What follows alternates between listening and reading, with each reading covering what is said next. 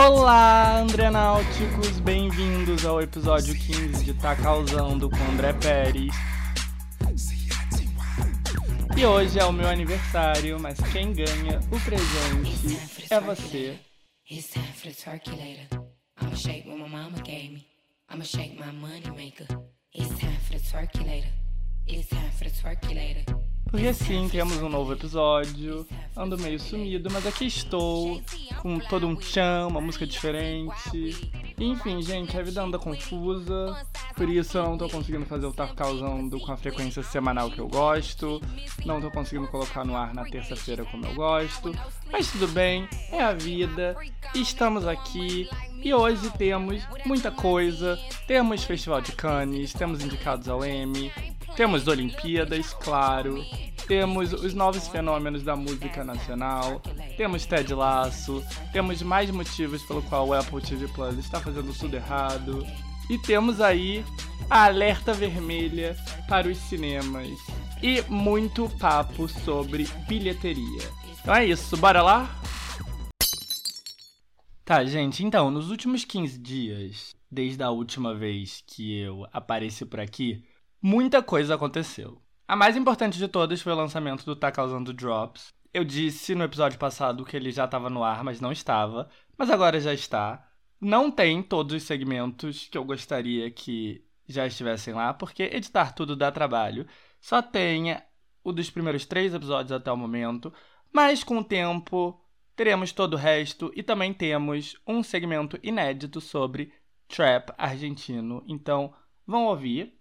E bom, é isso. O Tá Causando Drops ofuscou todos os outros grandes eventos dos últimos 15 dias, que foram o Festival de Cannes, o anúncio dos indicados do Emmy e, claro, o começo das Olimpíadas de Tóquio. E, gente, as Olimpíadas de Tóquio pareciam estar fadadas ao fracasso.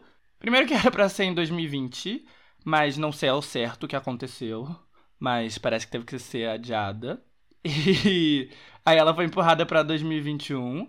E assim, quando as Olimpíadas foram anunciadas, todo mundo ficou super empolgado e tal. Mas assim, chegou 2021, mais de 80% da população japonesa era contra o evento, não queria que ele acontecesse. Teve muita notícia de corrupção, de desvio de dinheiro. E para quem não sabe, a máfia japonesa é dona das construtoras do Japão, então ela foi responsável pela construção de grande parte dos estádios. Uma informação importante para o brasileiro que acha que a Odebrecht e o Lula inventaram a corrupção e que no primeiro mundo é tudo diferente. Não é não, meus amores. E daí os protocolos anunciados foram todos bem desanimadores, né? Os estádios iam ter que estar vazios, turistas não iam poder entrar no Japão para prestigiar o evento. E vários dos patrocinadores japoneses pediram para não serem associados a tudo isso. Tipo a Toyota, que apesar de ser a patrocinadora oficial, pediu para não ter o logo exposto em lugar nenhum, nem o um anúncio veiculado durante as exibições na TV japonesa. Mas aí começou os jogos em si, e nós fomos lembrados que somos todos muito gado, e tá todo mundo assistindo tudo, muito emocionado, torcendo para os atletas todos, e a gente até desenterrou, né, aquela nossa camisa da seleção brasileira, que a gente enterrou lá no fundo do armário, que a gente prometeu que a gente nunca mais ia ver para não lembrar do Bolsonaro. E, enfim. As Olimpíadas em si são bonitas de se ver, estão dando muito o que falar, mas eu acho que a abertura em específico foi o maior lembrete de como tudo poderia ter sido muito melhor. Porque assim, quando o Tóquio 2020 foi anunciado, a primeira coisa que eu pensei foi: a abertura vai ser foda. E eu amo cultura japonesa. Eu quase nunca falo sobre cultura japonesa aqui, mas eu amo muito. Eu sei tanto que é melhor eu nem falar aqui, porque eu falaria tanto que é melhor eu ter um outro podcast só para isso. E Tóquio é minha cidade favorita do mundo. Eu quero muito voltar lá. Então, assim, eu sabia, né, de todo o potencial, mas por causa de todos os contratempos, não dá pra dizer que foi muito marcante, né? Eu não vou dizer que foi ruim, mas não foi boa. E as coisas que mais representam o Japão pro mundo, tipo a cultura pop nipônica, foi quase que totalmente renegada. Mas não era para ser assim, e era óbvio que a cultura pop era para ser o motor de tudo, desde a apresentação de Tóquio 2020 no encerramento das Olimpíadas do Rio, que viralizaram e foram mundialmente elogiadas. Para quem não lembra, o segmento de menos de dois minutos começava com uma montagem moderna e minimalista que alternava entre cenas da icônica passagem de pedestres de Shibuya, no centro de Tóquio, com atletas japoneses treinando. Tinha Hello Kitty como líder de torcida, o icônico Capitão Tsubasa do anime e mangá de futebol da década de 80, conhecido no Brasil como Super Campeões, chutando uma bola para os jogadores do Samurai Blue, a seleção nacional nipônica. Daí, no meio disso tudo, Abe Shinzo, então primeiro-ministro do Japão, aparece preso em um engarrafamento, achando que não vai conseguir chegar a tempo para seu compromisso no Brasil. Daí ele tem uma ideia e se transforma no encanador nipônico italiano mais famoso do mundo, o Super Mario e sai do carro ali no meio de Shibuya. Com a ajuda do gato robô Doraemon, ele constrói um cano que atravessa o mundo e aí ele aparece ao vivo no centro do Maracanã, saindo do cano de Mario com a música do videogame da Nintendo de fundo. Foi super divertido, todo mundo amou, foi um sucesso. E uma das responsáveis por esse segmento foi a coreógrafa Mikiko e ela foi a escolhida como a diretora das Olimpíadas e ela planejou tudo, foi aprovado pelo COI, mas com o adiamento tudo foi cancelado, mas os planos originais vazaram para o tabloide nipônico Shukan Bushun, que publicou algumas informações. Assim que Tóquio foi confirmado como a sede das Olimpíadas de 2020, milhões de pessoas no Japão e no mundo pensaram no clássico cult Akira. Akira é um mangá cyberpunk de Katsuhiro Otomo, publicado entre 1982 e 1992 e que virou um filme animado de grande sucesso em 1988. O filme causou um grande impacto no Japão e o impacto ainda maior no resto do mundo, virou um sucesso cult. E a cena mais emblemática de Akira é o protagonista chegando com sua moto high-tech vermelha. E, enfim, isso virou uma cena icônica da cultura pop e do cinema. E Akira, né, é um mangá da década de 80 e motos eram muito presentes na cultura pop japonesa dos anos 80, porque no país tinham muitas gangues de motociclista e essas gangues eram muito associadas à marginalidade mas também eram idolatradas por jovens que achavam esses bad boys das gangues de moto muito cool, e isso era refletido em muitos dos materiais da época, inclusive em Akira, onde o personagem título era o líder de uma dessas gangues. E a história se passa num futuro pós-apocalíptico, cyberpunk, e o começo de tudo é um acidente de moto do melhor amigo de Akira, que faz com que ele desenvolva poderes que acaba colocando em ameaça toda a indústria militar japonesa, o governo corrupto e incita todo tipo de rebelião na metrópole futurista onde a história é ambientada, a Neo Tóquio. Foi um trabalho mega influente, porque a década de 80 foi o comecinho da invasão da cultura pop japonesa no mundo, e Akira foi um dos primeiros sucessos de exportação, abrindo a porta para tudo que veio a seguir.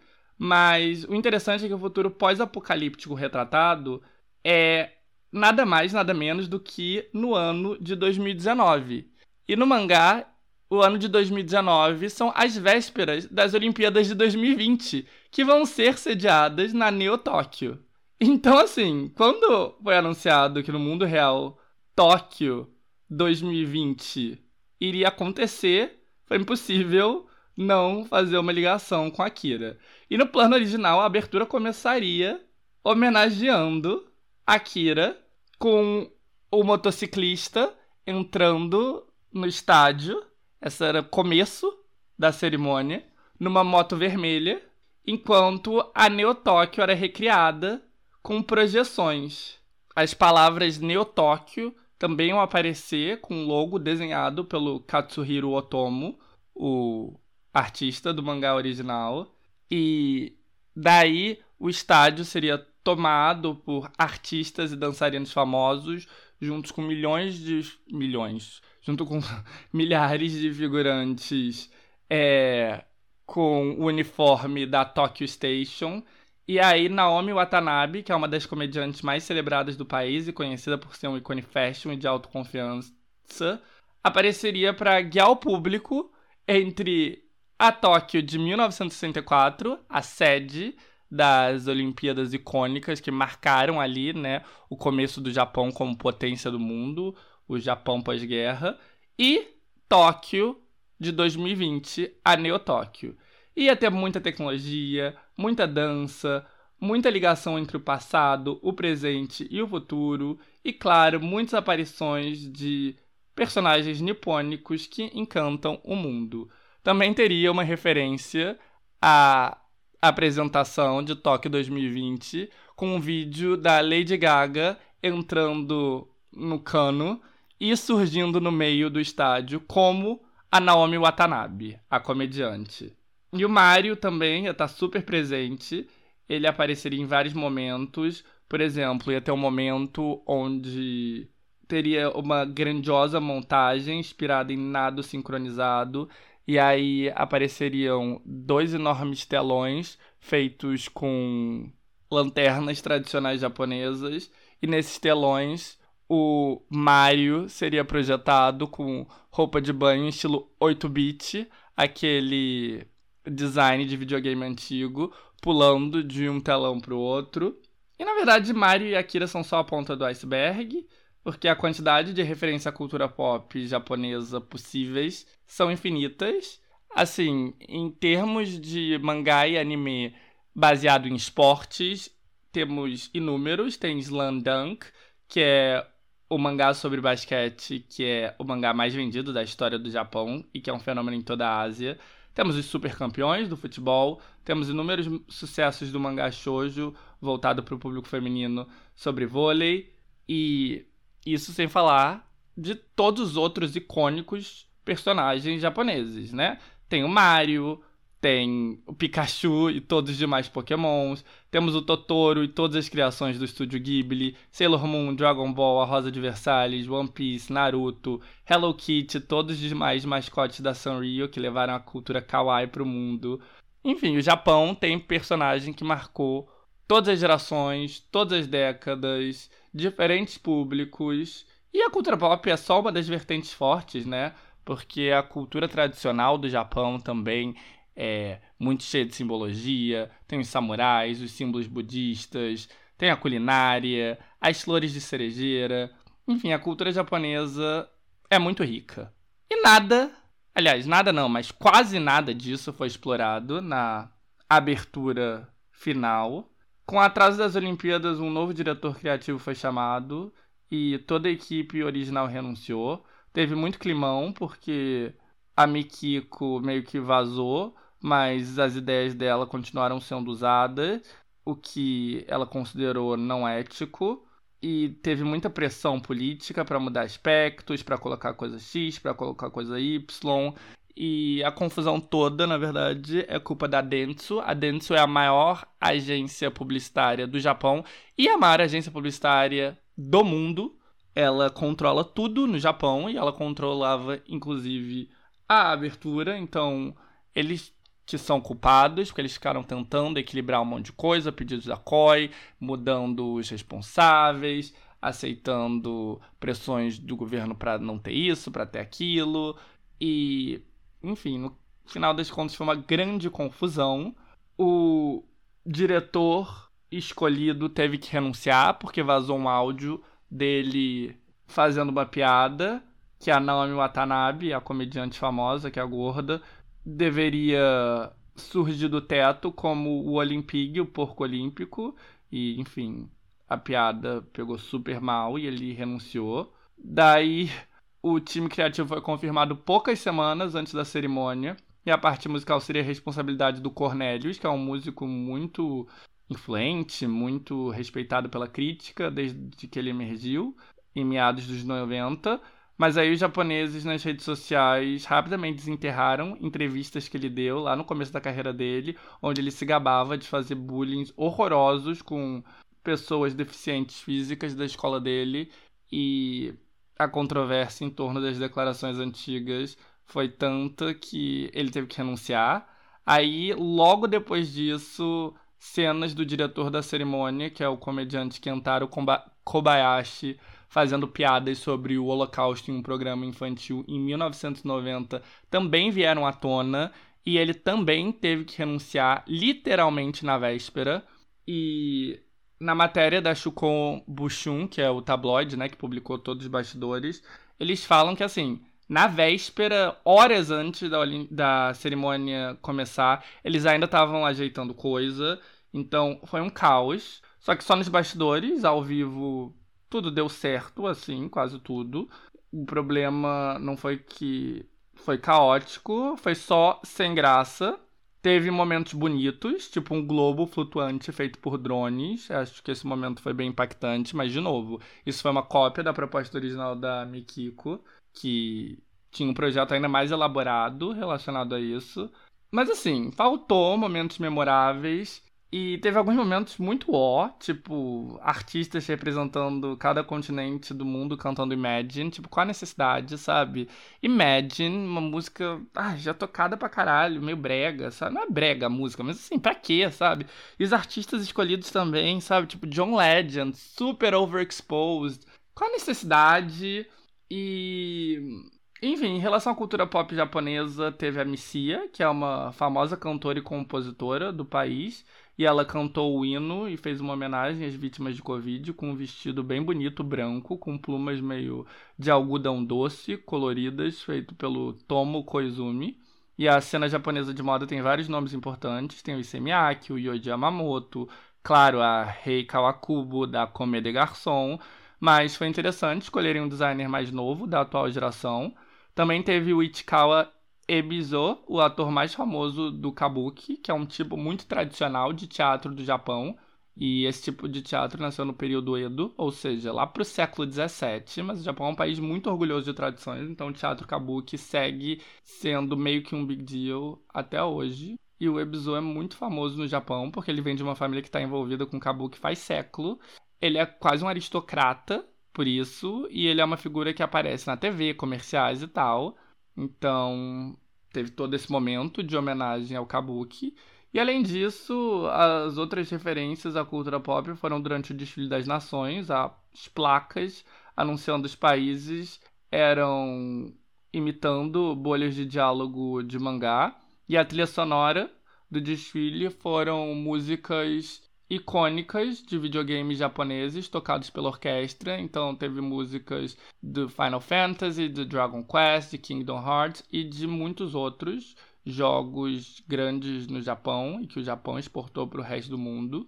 Mas assim, tudo muito sutil, nada que realmente movesse diretamente o coração das pessoas. Assim, por exemplo, o kabuki. O kabuki é importante para o Japão é uma coisa cultural grande, mas assim, sabe? Não é uma coisa que toca no coração do público internacional. Eles podiam ter feito uma homenagem para alguma coisa que seria mais compreendida e geraria mais identificação com o mundo. E não teve uma Hello Kitty, não teve um Mario, inclusive não foi coincidência. É, Obviamente, nos planos originais, a Nintendo ia estar tá super envolvida com a abertura, porque a Nintendo estava super envolvida, né, com a apresentação no Rio 2016, do presidente vestido de Mario e tal. E nos planos da Mikiko tinha bastante Nintendo, o CEO da Nintendo estava envolvido, é... ele estava adorando as ideias da Mikiko, ele até, acho que ia aparecer na abertura, enfim, e com as troca-troca e tal. E também, né, com o público japonês começando a ficar contra as Olimpíadas, a Nintendo ficou puta e proibiu de ser citada na abertura. Por isso que não teve Mario, por isso que não teve nada, e por isso que no desfile das nações não teve a música do Pokémon, não teve a música do Zelda, não teve a música do Mario, apesar de que essas três músicas estavam planejadas, porque a Nintendo disse: a gente não quer ser mencionado nessa abertura. Então, enfim, né? A cerimônia foi um grande desperdício de potencial. Já os jogos em si são sempre divertidos de acompanhar. É impossível não se emocionar, né, com a medalha de prata, por exemplo, da Raíssa Leal no skate de 13 anos e toda a história dela, né, é incrível. O do Kelvin também, e é bem educativo. É bom que as vitórias do skate na Olimpíada tragam à tona, né, que o skate foi proibido em São Paulo no fim da década de 80 e que a Erudina que teve que liberar e, enfim, a elite política brasileira sempre atrasada e totalmente preconceituosa e skate ser um esporte olímpico faz sentido, né? Porque skate é super influente em todas as vertentes. Assim, se a gente for pensar na moda masculina, na moda jovem, é bizarro o quanto o skate influenciou e assim, sempre, sabe? Tipo, não é uma coisa passageira. Sempre. Vans, Supreme, streetwear em geral, essas coisas estão sempre em voga. E essas tendências são sempre lançadas pelos skatistas. Tipo, eles são muito cool. E. Sei lá, quando você estiver ouvindo esse episódio, o Brasil já deve ter faturado outra medalha. E outro esporte já vai ser o que tá todo mundo comentando. É, Teve medalha de ouro pro Ítalo Ferreira no surf. Aliás, surf é outro esporte eternamente cool.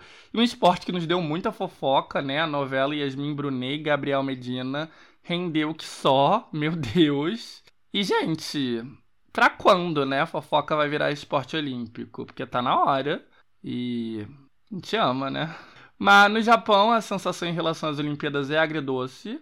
A transmissão tem marcado ótimas audiências e os atletas japoneses estão causando muita empolgação, mas por outro lado, os maiores temores estão se provando verdadeiros. Na quarta-feira, Tóquio teve, pela primeira vez na história, mais de 3 mil casos de Covid em um dia. Até o momento, o Japão estava conseguindo controlar bem, nunca teve uma onda como teve nos Estados Unidos, na Europa, no Brasil, mas parece que isso está a ponto de acontecer. E para piorar, no Japão as vacinas estão super lentas, o público lá é super desconfiado em relação à vacina, o governo também, porque é bitolados. Então, enfim, um perigo. Mudando de assunto para o próximo evento, as cerimônias do M, elas não aconteceram ainda. Aconteceu apenas o anúncio dos indicados. E eu não assisto M, eu acho bem chato. E eu não gosto muito de grande parte das séries estadunidenses. Mas, enfim, o mais indicado de todos foi Ted Lasso, que foi o tema do primeiro episódio desse podcast. E eu acho ele muito paradoxal, porque é engraçado, porque pelo menos no Brasil, acho que as pessoas consomem muito série. Muito. E assim, isso desde sempre, mas isso é ainda mais acelerado, né? No último ano de pandemia, de streaming e tal. Então as pessoas têm muita conexão, né, com os indicados do M, porque é a forma é, de cultura pop que as pessoas mais consomem. Por outro lado, ninguém se importa com M, porque, gente, tipo, o Oscar, né, grandes estrelas do cinema e tal. O Grammy, assim, a premiação em si é meio uma piada, tipo, eles dão os prêmios para as pessoas, assim, nada a ver. Mas, independentemente disso, todas as maiores estrelas da música estão lá. Agora, o M não tem nada menos glamouroso do que atores de TV, sabe? Tipo, eu não vou perder meu tempo pra ver o que a garota de Big Bang Theory tá usando no tapete vermelho. Então, é. Mas sobre as indicações em si, como eu já disse, Ted Lasso foi o mais indicado. É, eu consigo entender, porque todo mundo ama essa série, apesar de eu não amar. E eu acho que quem vai ganhar tudo que tá indicado é a Mara porque não tem jeito, né? É sempre a coisa mais hypada, mais recente que ganha tudo. Não dá para fingir que tem grandes surpresas, porque não tem. Nem a mega vitória de Schitt's Creek foi tão surpreendente assim, porque a série era huge na internet estadunidense na época e era a última temporada. Eu acho que seria legal se a I May Destroy ganhasse de Mara Finstown. Seria menos óbvio, mas eu não acho que vai rolar. Pode ser que role, porque todas as premiações estão tentando address essa dívida histórica de representatividade e tal, então sei lá. Mas assim, momento de confissão. Não vai ter nem opinião de merda nesse episódio, porque, enfim, opinião de merda vai começar agora mesmo. Eu não amei I May Destroy You. E talvez tenha sido um caso de eu ir assistir a série com muitas expectativas, porque eu era muito fã da Michaela Coel por causa de Chewing Gun. Na época eu devorei todas as entrevistas dela e tal. Mas daí eu me envolvi muito com política britânica e a Michaela falou umas merdas muito grandes. E aí eu meio que me desiludi, perdi o interesse. E quando a Made Story estreou, eu tava meio assim com um rancinho dela, com um ranço de britânicos em geral, porque a política britânica tinha me deixado muito deprimido. E eu tava deprimido de maneira geral, eu não tava conseguindo me concentrar muito. Então eu não vi mas eu fiquei com essa dívida. E aí, né, recentemente eu resolvi ir lá ver. E todo mundo amou. Todo mundo amou, minha mãe amou, foi a série favorita da minha mãe do ano passado, foi a série favorita é, de todo mundo, sabe? Então, talvez eu tenha ido esperando demais, porque eu amei Tio Engane, todo mundo me falou maravilhas dessa série. E eu não achei ruim, não, tá? Muito pelo contrário. E assim, ela tem várias coisas que eu gosto muito. É, primeiro que eu acho que ela é muito realista, ela representa Londres de uma maneira muito realista.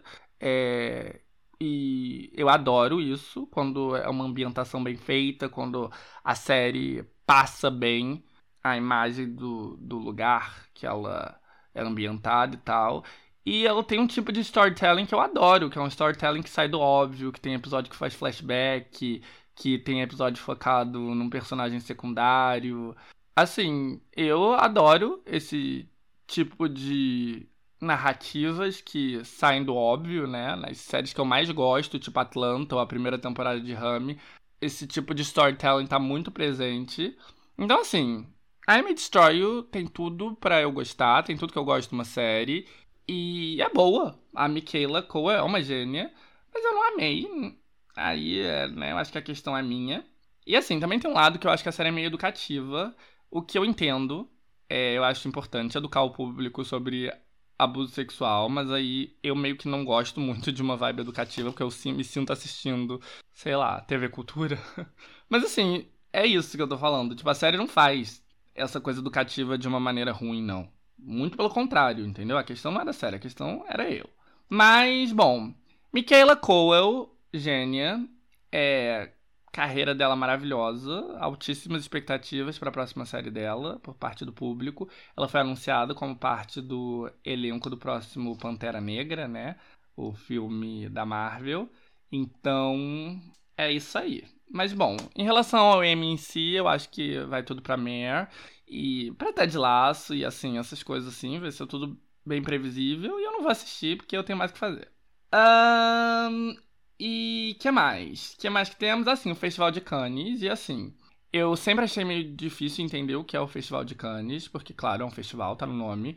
Mas na real, eu acho que é meio que uma fachada para atores muito famosos e multimilionários em geral irem tirar cocaína no sul da França e para empresas de acompanhante de luxo lucrarem milhões, tudo isso com patrocínio da L'Oréal e da Bulgari, etc. Mas assim, falando sério, eu não sou um grande fã de cinema, mas eu acho que Cannes tem um papel essencial, porque é um evento cinematográfico enorme, né, um dos mais importantes, que atrai todos os maiores, mas coloca os holofotes em filmes fora do circuito comercial hollywoodiano. E, enfim, isso é essencial, isso é incrível. É... Parasita, por exemplo, começou sua jornada de enorme sucesso logo depois de ganhar o Palme d'Or, né, que é o grande prêmio do festival em 2019. O Bacurau virou uma sensação no Brasil e internacionalmente depois de ter sido bem recebido em Cannes também. Enfim, filmes do mundo inteiro são reconhecidos, não apenas filmes distribuídos por grandes estúdios dos Estados Unidos. Isso é sempre bom. Esse ano, Spike Lee foi o diretor do júri e o Palme d'Or foi para Titânio, um filme belga francês, belga francês, dirigido pela Julia Durcono, que é meio que um filme de terror sobre uma mulher que ama sexo, mas principalmente sexo com carros. Sim, ela transa com carros. Os críticos amaram, a BBC na sua crítica o classificou como o filme mais chocante de 2021. E assim, não tenho nenhum interesse de ver esse filme. Ele não parece ser minha praia. Nada que eu li sobre ele me deixou curioso, mas assim, os cinéfilos estão amando e ele sai do óbvio.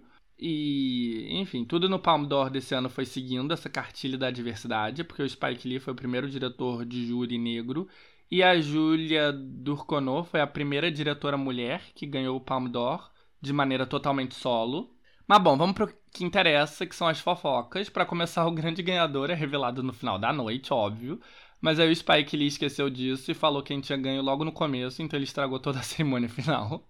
Já a Lia Sedu era para ser uma das grandes estrelas do festival. Três filmes que ela estrelava estavam sendo exibidos, mas na véspera ela testou positivo para Covid e não pôde ir. E deixa eu devagar aqui um pouquinho, mas eu acho a Lia bem o protótipo de estrela do cinema francês, porque ela é loira, branca, tem um rosto meio lolita, que é uma coisa que a indústria francesa gosta, pois pedófila. Ela não é nenhuma ninfeta, tá? Ela tem 35, 36 anos, mas ela tem essa beleza meio menina jovem. E é uma beleza que é ao mesmo tempo super padrão, mas um pouquinho exótica, tipo, ela tem aquele buraco nos dentes, tipo a Vanessa Paradis também tem. E isso é uma vibe muito indústria francesa, né, de cinema. E é uma coisa meio. Olha como somos diferentes. Essa linda mulher branca não é 100% padrão. Ela é linda, magérrima e podia ser modelo. Porém, ela não tem dentes perfeitos e tem um nariz um pouco mais batatudo. França, país de mente aberta. Essa é meio que a vibe, sabe? Mas, assim, eu não tenho nada contra a Lea, pelo contrário, acho ela uma ótima atriz. Ela ficou famosa no mundo porque ela é uma das protagonistas daquele filme lésbico que bombou, Azul é a cor mais quente. E ela foi super corajosa depois, ela denunciou, né, o diretor por assédio e tal. Palmas para ela. E, enfim, ela tem uma carreira enorme, tanto no cinema francês quanto no cinema hollywoodiano. Ela tá em filmes do Wes Anderson, tipo Grand Budapest Hotel. Ela é a Bond Girl nos filmes mais recentes do 007. E como toda estrela do cinema francês, ela também é rosto de marcas de luxo, né? Atualmente da Louis Vuitton. Ela também é o rosto do perfume Prada Candy, ela já foi o rosto da Miu Miu. E apesar disso tudo, ela foi barradíssima em Cannes, coitada, pois convidada. E eu espero que ela já esteja recuperada. Um beijo grande pra Alé, que com certeza tá nos ouvindo agora. Bisou, mon chéri. E falando em Covid, Cannes gastou um milhão de dólares na testagem de Covid. Eram 28 mil frequentadores e todo mundo que não era da comunidade europeia tinha que fazer testes recorrentes que eram oferecidos gratuitamente. Já quem é da comunidade europeia precisava apenas mostrar uma prova de vacinação, mas assim, a Lea Sedu estava vacinada e ela pegou o vírus, né? Uma coisa não impede, só faz com que seja mais leve. Mas, bom, Apesar de Cannes fazer todo um esforço para celebrar filmes fora do óbvio, é claro que a cobertura midiática toda acaba sendo para os filmes hollywoodianos, com as estrelas reconhecíveis. Então, o filme que mais gerou burburinho foi o novo do Wes Anderson, The France, The France, não, The French Dispatch. E Wes Anderson é um dos diretores mais celebrados, né, nos últimos anos. Ele tem um estilo muito próprio, uma estética muito dele. E ele demonstrou isso nos bem-sucedidos filmes dele, tipo os excêntricos Tannenbaums, The Grand Budapest Hotel. E o novo filme dele devia ter estreado no Festival de Cannes de 2020, que acabou não acontecendo, então a estreia foi adiada para esse ano. E como é costume, o novo filme dele tem um elenco bem grande, cheio de rostos conhecidos. Tem o Timothée Chalamet, Tilda Swinton, Benicio Del Toro, Bill Murray, Adrian Brody, a recentemente oscarizada Frances McDormand, Howard Wilson, Alia Seydoux e vários outros nomes mais. E o filme é um comedy drama sobre jornalistas estadunidenses trabalhando como correspondentes em uma cidade fictícia francesa do século XX. Enfim, essa sinopse não me disse nada, mas deve ser legal, porque os filmes do Wes costumam ser. E Cannes gostou bastante, porque o filme teve nove minutos de aplauso de pé, o que deve ter sido um saco. Deus me livre, teve que ficar nove minutos em pé batendo palma. Eu não teria energia para isso. Mas, enfim, foi muito amado. Só não amado o suficiente para ganhar o Palme d'Or, né? O Palme d'Or foi para Titânio. Mas, enfim, muito hypado lá em Cannes. E o elenco não chegou num carro como chofer, como é a tradição. Eles chegaram num party bus. E uma foto do Wes Anderson junto com três atores do filme, o Timothée Chalamet e a Tilda Swinton e o Bill Murray, viralizou pelo estilo totalmente diferente de cada um deles, porque o Timothy estava lá, todo boyzinho teen cool, skatista, de óculos escuros e tal, bem esporte fino. Já o Wes estava tipo hipster do Brooklyn, com gravatinha vermelha, um paletózinho cinza, uma coisa meio hipster, meio formal. Já a Tilda parecia a reencarnação do David Bowie, ela tava de tailleur azul cintilante. E o Bill Murray foi de turista de meia idade, com bermudão, blusa de botão, com estampa floral. Então. Ai, calma, gente, ai. Eu fico em umas posições estranhas para gravar esse podcast. Ui, minhas costas estão doendo, gente. A idade tá chegando, né? Meu aniversário hoje. Então. Tá, o que mais rolou em Cannes? Teve um biopic bem louco sobre a vida da Celine Dion, né? Um biopic é um filme biográfico. E o filme se chama Aline, e na real é um filme dirigido e estrelado pela comediante francesa Valérie Lemercier, na qual ela interpreta uma estrela icônica da música chamada Aline Dieu. E apesar dela tem um nome diferente. Não é uma homenagem cifrada. O filme abre dizendo que foi inspirado na Celine e as músicas usadas são as da Celine e a história de vida retratada é da Celine. Tem ela casando com um empresário, tem ela cantando My Heart Will Go On nos Oscars, tem ela tendo problemas de fertilidade, depois tendo três filhos, fazendo uma residência interminável em Las Vegas. E é tudo meio cômico e absurdo. Tipo, a Valerie interpreta a Celine em todas as fases da carreira dela. Tipo, ela é uma atriz coroa, mas ela interpreta a Celine pré-adolescente, a Celine adolescente, enfim, todos os estágios da carreira dela. Mas assim, o filme mistura comédia, mistura drama, e o público gostou, porque teve um aplauso de 5 minutos. Aliás, eu tô fascinado com a, essa profissão, né? De cronometrador oficial dos aplausos de Cannes, deve ter essa profissão. E bom, um filme francês sobre a vida da Celine é muito apropriado, porque assim, na França e na parte francesa do Canadá é Deus no céu e Celine na terra. É, se você falar para um francês que você acha as músicas da Celine meio brega, vai ser o equivalente a você falar para um esquerdista de classe alta da zona sul do Rio que você não entende o apelo do Chico Buarque.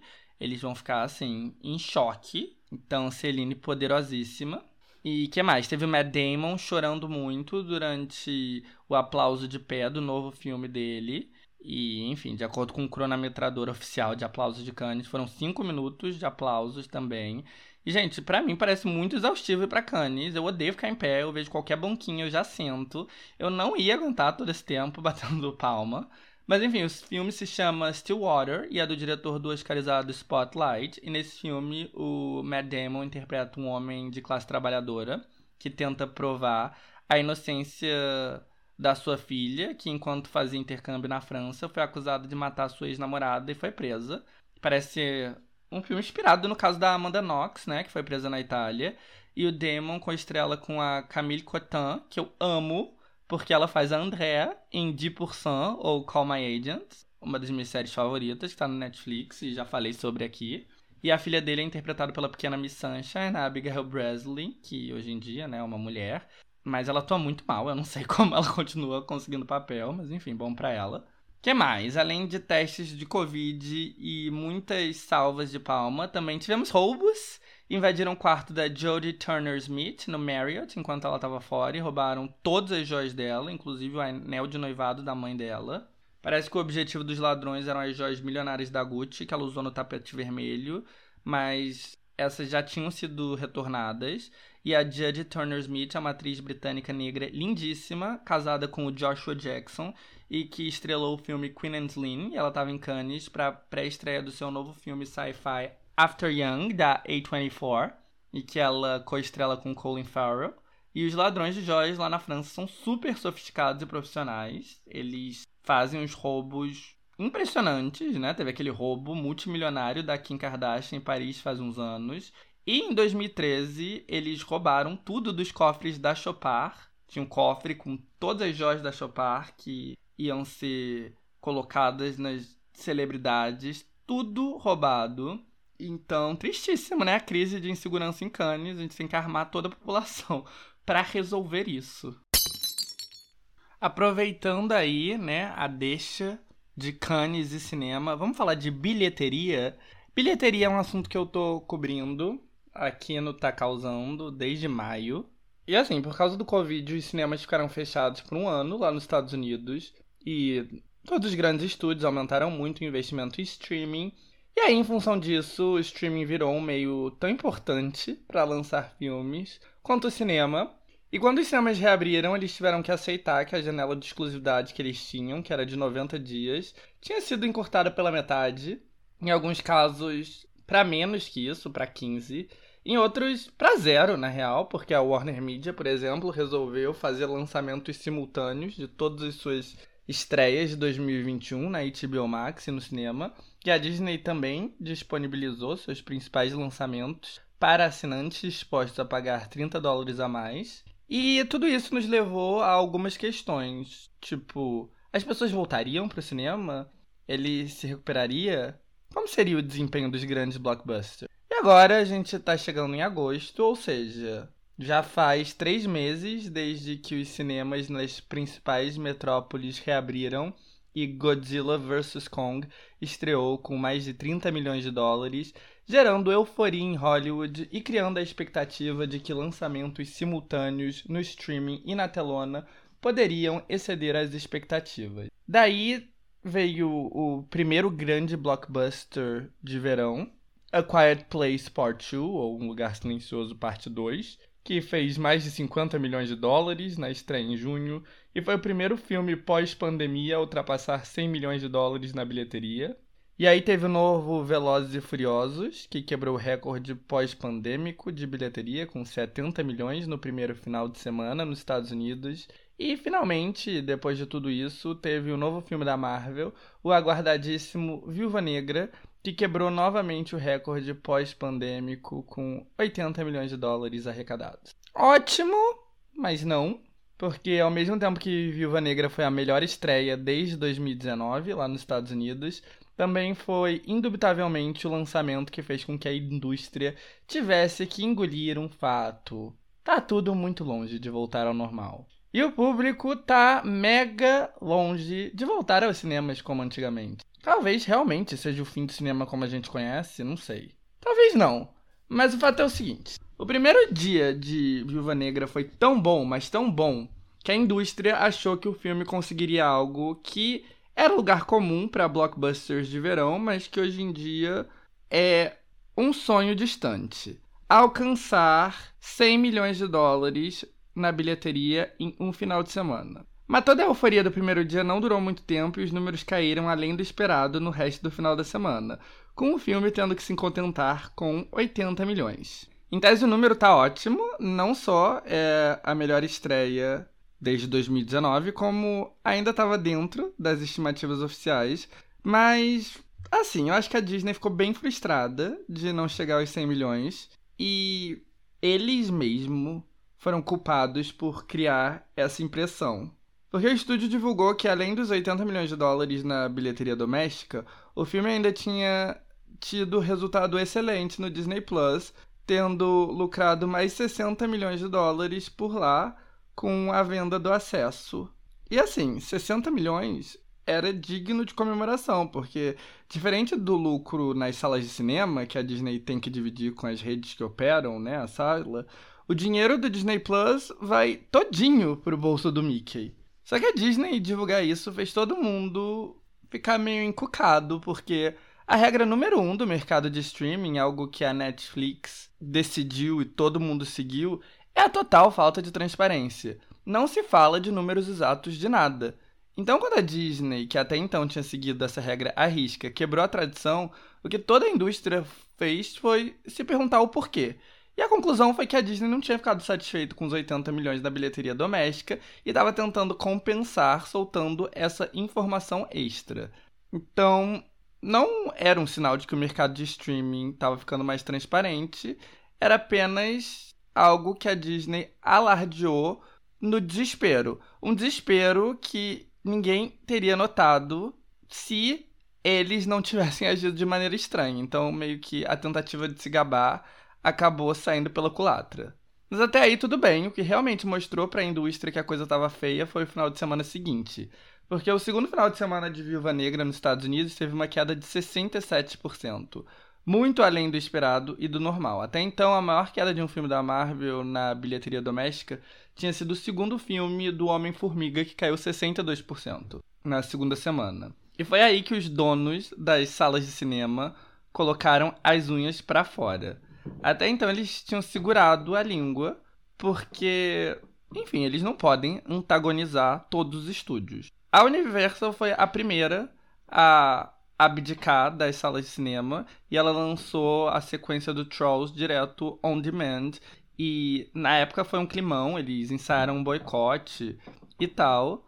Mas, assim, depois que as salas ficaram fechadas durante um ano e todos os estúdios lançaram suas próprias plataformas, eles tiveram que segurar a língua e viram que era uma briga que eles não tinham como ganhar. Até o segundo final de semana de Viva Negra vir à tona.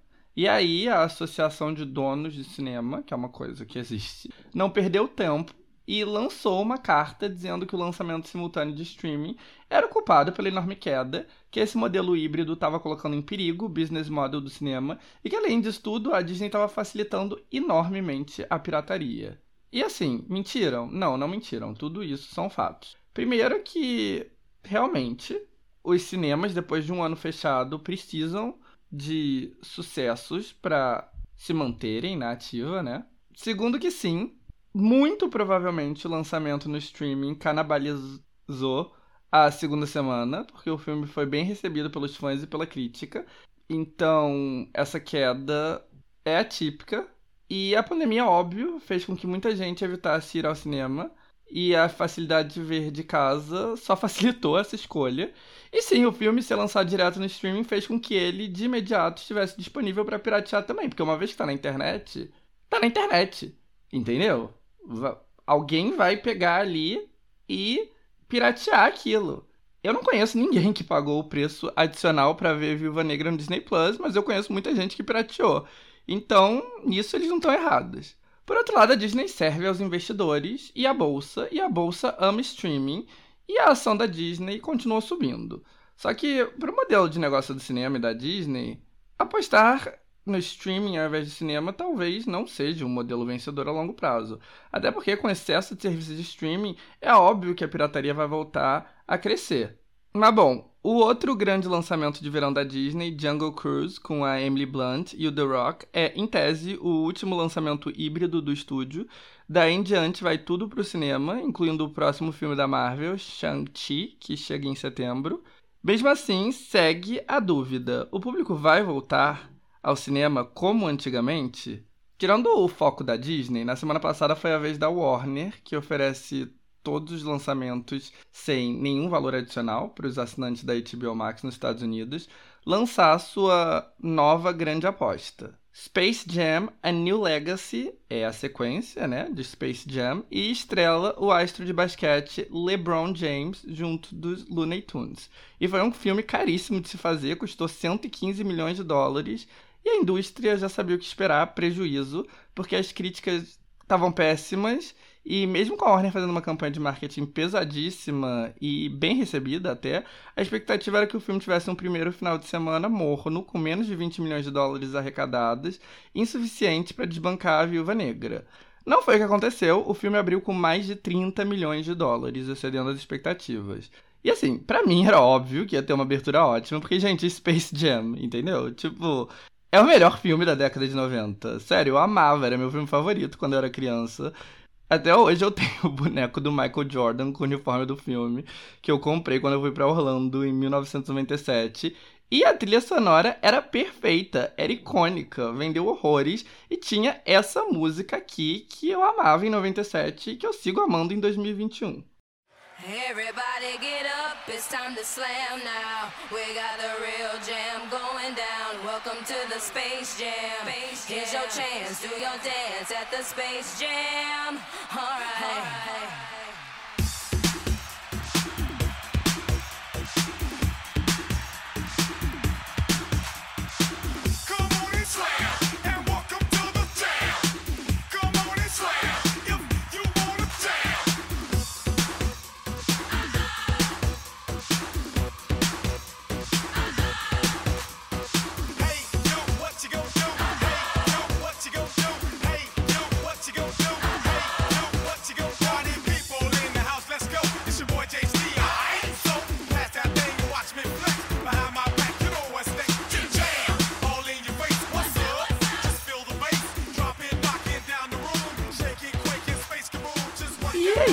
filme icônico. Inclusive, eu vi o filme novo do Tony and Jerry na HBO Max dos Estados Unidos pura e exclusivamente porque eu tenho muito carinho por filmes que misturam animação e atores de carne e osso, porque os meus dois filmes favoritos de quando eu era criança iam nesse modelo, que era Space Jam e Roger Rabbit. E esses dois também tinham outra coisa que eu amava, que era uma mistura de vários personagens, de vários desenhos, de várias propriedades. Mas bom, nostalgia é algo muito forte e eu sou a prova disso porque eu tava super empolgado para ver o novo Space Jam e eu tava planejando ver assim que saísse para comentar aqui.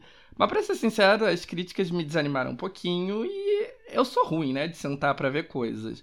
E também outra coisa que me desanimou um pouco foi a trilha sonora que não é icônica. Eu acho que assim, Space Jam precisa ter uma trilha sonora icônica. Gente, sério, todo mundo concorda, né, que o R. Kelly é um lixo humano, é um estuprador, é um pedófilo, ele merece o ostracismo, mas I Believe I Can Fly é uma música icônica da década de 90. Tá na história do R&B, é um hino. E a música foi feita pra Space Jam, sabe? É esse o nível de icônico que essa trilha sonora é. I believe I can fly. I believe I can touch the sky. Think about it every night and day. Spread my wings and fly away. I believe I can soar. I see me running through that open door. I believe I can fly. I believe I can fly. I believe I can fly. Então a trilha sonora nova tinha que ser igualmente foda e eu não é, né? Assim, eu não ouvi ela, mas eu sei que não é. E ela não é icônica, encapsula os 2021 da maneira que a trilha sonora do Space Jam original encapsulou 1996. Encapsulou, tá certo? Sintetizou? Enfim, sei lá. E além disso tudo, o LeBron James é um atleta lendário, né? Muito bom, joga basquete muito bem, mas, gente, ele não é o Michael Jordan. Quem tava ligado na cultura pop em meados dos anos 90 sabe que o Michael Jordan é uma coisa que nunca foi repetida. Eu, criança viada, que nunca gostei de esporte, tinha o uniforme completo do Chicago Bulls porque eu amava o Michael Jordan. Não tem comparação com nada que veio depois. Nem LeBron, nem Kobe, nem Shaquille O'Neal, nem ninguém. Foi um fenômeno único. E aliás, Looney Tunes em geral eram onipresentes na década de 90 e um fenômeno daquele período. É, quem é velho, que nem eu, lembra que o ápice da moda, tipo em 97, 98, era uma t-shirt com, sei lá, o Pernalongo, o Tasmania, o Piu Piu. Eles estavam em toda parte. Tinha caneca com a cabeça deles, tinha aqueles tazos com eles que vinham nos salgadinhos da Alma Chips, tinha os desenhos que passavam o tempo todo na TV. E se você foi uma criança burguesa que foi para os Estados Unidos na década de 90 e no começo dos 2000, você com certeza lembra que tinha lojas da Warner Bros. em tudo quanto é canto, lojas enormes, cheias de bugiganga dos Looney Tunes. E, enfim, essas lojas não existem mais e a Warner não manteve todo esse hype em torno de Looney Tunes. Eu acho que hoje em dia eles são uma coisa meio vintage, mas Assim, claramente o Space Jam novo nunca poderia ser tão icônico quanto o Space Jam original, feito com o maior jogador da história dos Estados Unidos durante o ápice do hype dos Looney Tunes, com uma trilha sonora arrebatadora. Mas assim, tendo dito tudo isso, com certeza eu vou ver o novo, mesmo assim, por motivos de nostalgia. E eu venho aqui contar para vocês o que eu achei. Como eu disse, eu tenho carinho por filmes que misturam atores de carne e osso e animação. Até o filme do Tom and Jerry eu achei fofinho, e olha que eu não tenho paciência para filme de criança. Então é bem provável que eu goste. Mas assim, voltando a falar de bilheteria, a estreia do novo Space Jam foi um alento para a indústria e para Warner. Em uma comparação direta, inclusive, superou a estreia do Space Jam original, que fez 28 milhões de dólares. Tudo bem que uma comparação direta não é uma métrica justa, porque ajustado para a inflação, 28 milhões de 1997 seria equivalente a 48 milhões hoje em dia, o que é bem mais do que os 32 milhões do Space Jam New Legacy. Mas assim, a estreia foi bem boa. Mas o sonho durou pouco, porque veio a segunda semana e de novo uma queda enorme, 69%. Uma queda ainda maior que Viúva Negra e muito maior do que o esperado. E de novo, o dedo foi apontado para uma direção: o streaming. Eu ainda não vi o novo Space Jam, então não tenho nenhuma opinião própria, mas é óbvio que as críticas mornas e a disponibilidade fácil no Max, na pirataria em geral, não dava motivo para o filme ter uma segunda semana boa. Na real é isso, né? A fácil disponibilidade dos filmes no streaming em meios alternativos faz com que um filme muito aguardado seja completamente front-loaded. Porque todo mundo que tem interesse, todo mundo que está empolgado, todo mundo que está esperando vai ver no primeiro final de semana. Daí em diante, ninguém mais vai ver no cinema, porque tá ali para ver facilmente no seu computador, na sua TV. Mas bom, o mundo pós-pandêmico não tá fácil para ninguém. Mesmo com a queda, os resultados de filmes como Viúva Negra são dignos o suficiente para serem rentáveis para as salas de cinema. Mas se antes era comum blockbusters estrearem com mais de 100 milhões de dólares, hoje em dia atingir mais de 100 milhões de dólares no total na bilheteria doméstica já é motivo de comemoração. Só quatro filmes conseguiram isso. Viúva Negra, que mesmo com as quedas está arrumando para ser o primeiro filme pós-pandêmico a chegar a 200 milhões de dólares na bilheteria doméstica e que é o maior filme do ano nos Estados Unidos até o momento. F9, o nono filme de Velozes e Furiosos, que é o maior filme na bilheteria internacional. Um Lugar Silencioso, parte 2.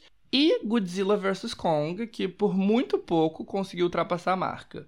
Desses quatro, dois foram exclusivos para o cinema e outros dois tiveram estreias híbridas.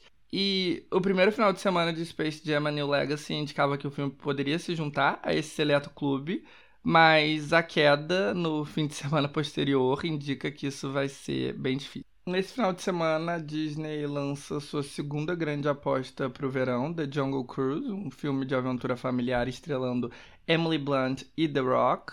Mas, enfim, o cenário não é muito positivo, porque não é um bom momento para lançar novas franquias. O público só sai de casa para ver coisas que eles já conhecem. E além disso, ainda vai ser um lançamento híbrido, vai pro Disney Plus. E falando, né, de que é um momento difícil, quem aprendeu isso foi a Paramount. A Paramount, de novo, também moveu várias de suas estreias para o streaming. Nos Estados Unidos, como quase todos os outros grandes estúdios, eles estão apostando pesado no próprio serviço, a Paramount Plus. E para impulsioná-la, eles optaram por lançar o um novo filme de ação do Mark Wahlberg e o novo filme do Bob Esponja diretamente lá. O filme do Patrulha Canina, que é um fenômeno pré-escolar, vai ter lançamento híbrido. E além de colocar títulos na plataforma própria, eles também venderam coisas para Amazon, tipo Sem Remorso, com Michael B. Jordan, e A Guerra do Amanhã, estrelando Chris Pratt. Mas alguns lançamentos eles mantiveram para o cinema né, com a janela de 45 dias de exclusividade. E esses lançamentos eram filmes que eles tinham certeza que iam atrair multidão. Então, A Quiet Place Part 2, que foi a grande aposta do verão, e o relançamento da franquia Top Gun com Tom Cruise, que chega no final do ano. A terceira aposta foi Snake Eyes, que é um spin-off da franquia G.I. Joe e que foi para o cinema porque a Paramount queria lançar uma nova franquia. G.I. Joe é um dos bonecos de ação mais icônicos da década de 80 nos Estados Unidos e que, na onda dos Transformers, virou uma série com dois filmes. E os filmes não foram nenhum arrasa quarteirão, tipo Transformers, que lucrou mais de um bilhão né, no mundo, mas foram ok, lucraram 300 milhões na bilheteria, né, somado a doméstica com a internacional o que era o suficiente para eles serem rentáveis. E Snake Eyes serviria para expandir a franquia e, como o título indica, teria como foco outro personagem da trupe do G.I. Joe, o Snake Eyes. Era uma aposta ousada, não só porque os dois G.I. Joes originais tiveram resultados apenas decentes, mas também porque a grande estrela era o Henry Golding, que não é um ator super consolidado, ele só teve um outro sucesso grande no cinema. Crazy Rich Asians, né? Asiáticos Podres de Rico, que era uma comédia romântica. E bom, foi uma aposta ousada que não deu certo. O filme, como a maior parte dessas grandes produções de ação, custou mais de 100 milhões de dólares para produzir. E o final de semana de estreia doméstico, né, dentro dos Estados Unidos foi péssimo, 13.3 milhões de dólares. E assim, não dá nem para culpar a pandemia, porque em qualquer época esse filme provavelmente ia fracassar, porque as críticas especializadas foram horríveis e o público parece não ter gostado, porque o Cinema Score, a nota que os espectadores deram pro filme, foi um péssimo C-. E o Cinema Score é uma métrica importante lá nos Estados Unidos, porque indica, né, se o filme vai ter sucesso de boca a boca e tal. Mas um C- indica que não vai, porque ninguém vai indicar. Para vocês terem noção, Space Jam A New Legacy foi odiado pelos críticos especializados, mas o público que foi no cinema deu um a menos. In the Heights, o musical da Warner, que foi até o momento o grande fracasso do verão, teve um A no Cinema Score. Então, a coisa tá feia para Snake Eye. Mas enfim, moral da história: estreias híbridas claramente prejudicam o desempenho a longo prazo de um filme. Apesar disso, um filme com estreia híbrida, Viúva Negra, é a maior bilheteria doméstica até o momento. E o público só sai de casa para ver franquias muito bem estabelecidas, tipo filmes da Marvel, revivals nostálgicos ou Velozes e Furiosos. E mesmo esses sucessos não estão alcançando os números pré-pandêmicos. Resumo da ópera: ainda existe um longo caminho a percorrer para a situação dos cinemas voltarem ao normal. Isso é, se ela for voltar ao normal algum dia. Ted Lasso foi um marco na cultura pop por dois motivos. O primeiro é que foi a primeira e única série da Apple TV Plus, o serviço de streaming da Apple, que realmente aconteceu, excedeu as expectativas e teve altíssima repercussão. A primeira e até o momento a única, mesmo a Apple TV Plus estando cheia de séries caríssimas e com atores e atrizes de primeira linha. O segundo motivo, e o principal, é que foi a série que deu o pontapé de início desse humilde podcast. Para quem não lembra, Ted Lasso foi o tema do primeiro episódio. E na real, ouvindo de novo o primeiro episódio, eu morro de vergonha alheia e sinto uma necessidade urgente de regravar tudo o que eu talvez faça no futuro. Mas em termos de informação e de análise, tá bastante bom. Que eu sei que não é a coisa mais modesta de se dizer, mas bom, eu sou leonino e eu tenho compromisso com a verdade. E essa é a verdade.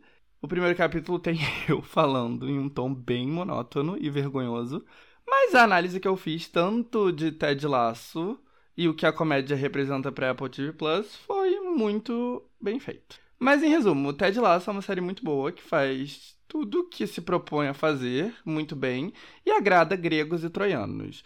Não agrada, claro, André, pois André é um chato.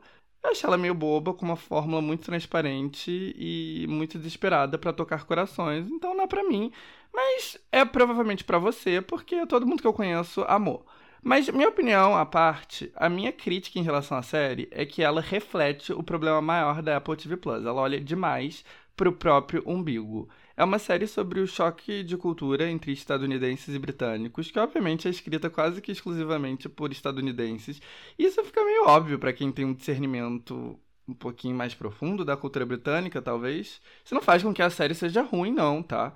E não é o fim do mundo, é uma série boa, ela agrada.